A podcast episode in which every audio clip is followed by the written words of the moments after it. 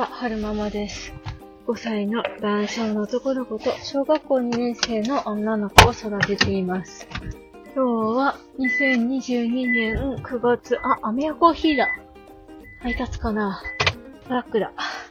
いしょ。今日は2022年9月22日、えー、っと、木曜日の朝撮ってます。そう。ゴミ捨ててくれたかなちょっとまた不安になってきた。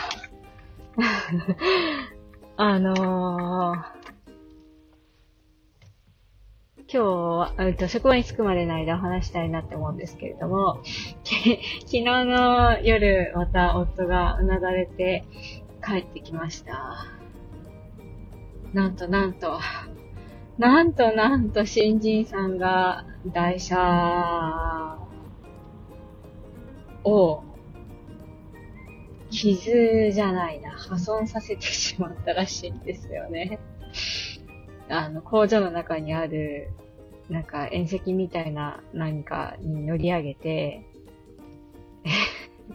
乗り上げただけならまだよかったのかもしれないんですけど、乗り上げた後、ブワーン、ガゴーンって言って無理やり出そうとしたから、タイヤがダメになり、タイヤがついてた下回りがちょっと変形しているようなでね。で、まあ、台車でね、良かったねっていう話になったんですよ。おお客さんの会社おか、お客さんの車じゃなくて、台車で良かったねと。お客さんの車だったら、あの、板金じゃなくって、部品交換になるから、3、40万はかかるだろうっていう、夫のね、見立てなんですよね。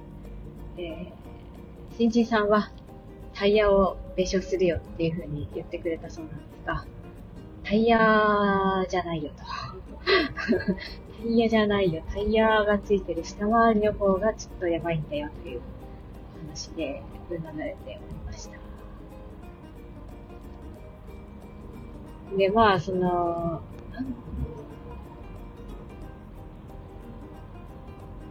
一番夫が気にしているのは、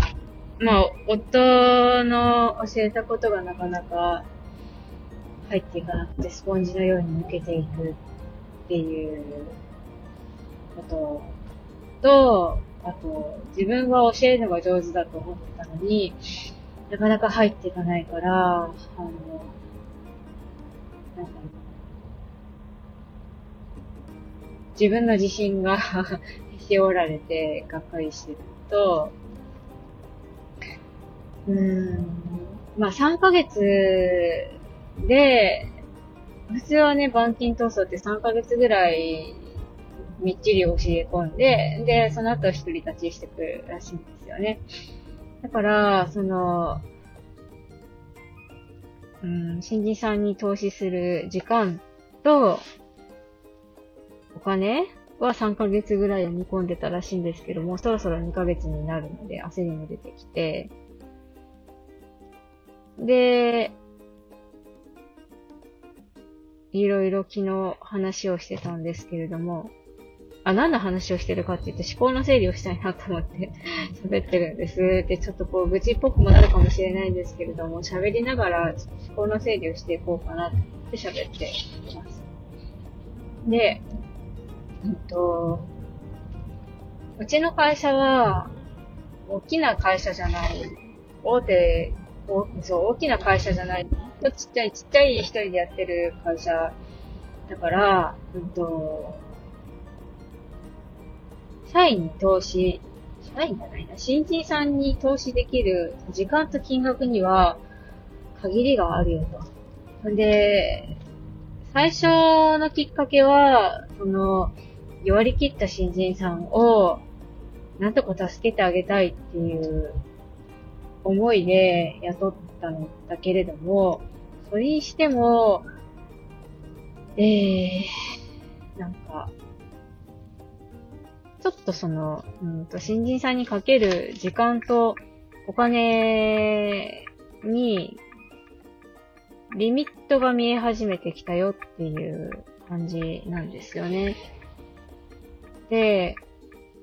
うんと、銀行さんから無利子で、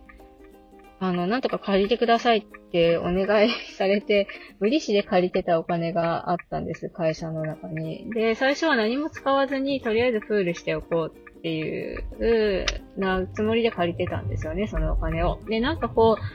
必要があれば、会社の備品とかに、うん、と使おうってことでプールしてたんですけれども、まあ、そのお金があるからってことで新人さんも雇えるってことで雇ったんですけれども、ちょっとちょっとなんかその、えー、得るものが少なすぎる。本当であれば、その、銀行さんから借りたお金をと新人さんに投資して、で、うんと、その借り入れたお金以上の売り上げを新人さんにあの発生させてもらう予定だったんですけれども、なかなかそういう見込みが見られなくなってきた。で、資金にも限りがある。で、時間にも限りがある。ということで うーん、なんか頑張ってるのはわかる、見えるらしいんですけれども、その頑張りが結果に結びついていないっていうのと、えー、なんというか、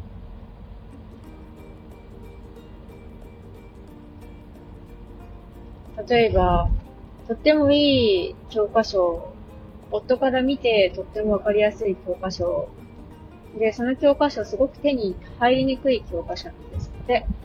で、それを夫の板金仲間さんが、と、入手してくれ、くださって、で、うちの会社に新人、新人さんのためにって言って、あの、くれたんですけれども、で、それを新人さんはね、工場の冷蔵庫の上に置きっぱなしなんですって。で、そういう姿を見てしまうと、本当にやる気があるのかなっていうふうに思ってしまう。で、夫がうなだれてたんですよね。その、まあ、その新人さんの働いてる姿を私は見てないので、夫での視点でしか見てないから何とも言えないところもあるんですけれども、うん、ちょっとね、夫の精神にも限界が来て、毎日毎日そうやってうなだれて帰ってくると、ちょっと、なんか、家族として心配っていうのもあるし、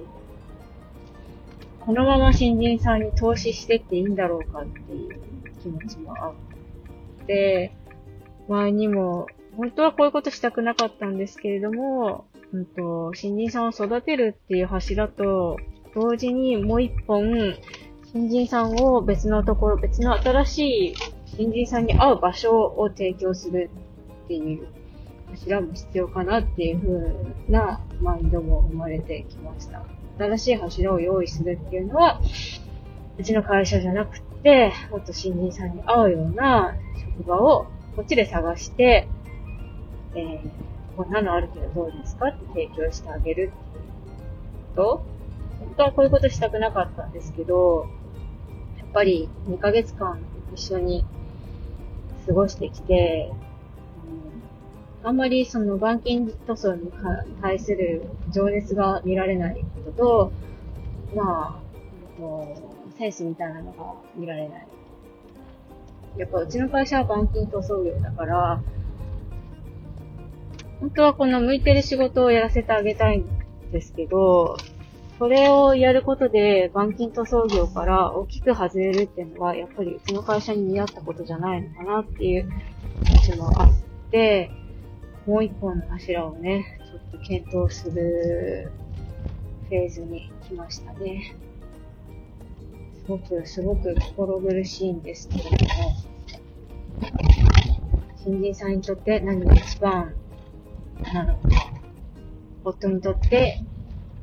どれがいいのか、私ら家族にとって何がいいのか、その会社にとって何がいいのかっていうのをすごく、すごくここ最近ずっと考えてますね。答えは出ないんですけれども、なんとかしていきたいなーって、なんかずっと悩んでるから、夫が、なんか、そう、こっちもちょっとその波紋がね、広がってきて、なんとかしたいなーの毎日です。最後までお聴きくださいましてありがとうございました。それではまた。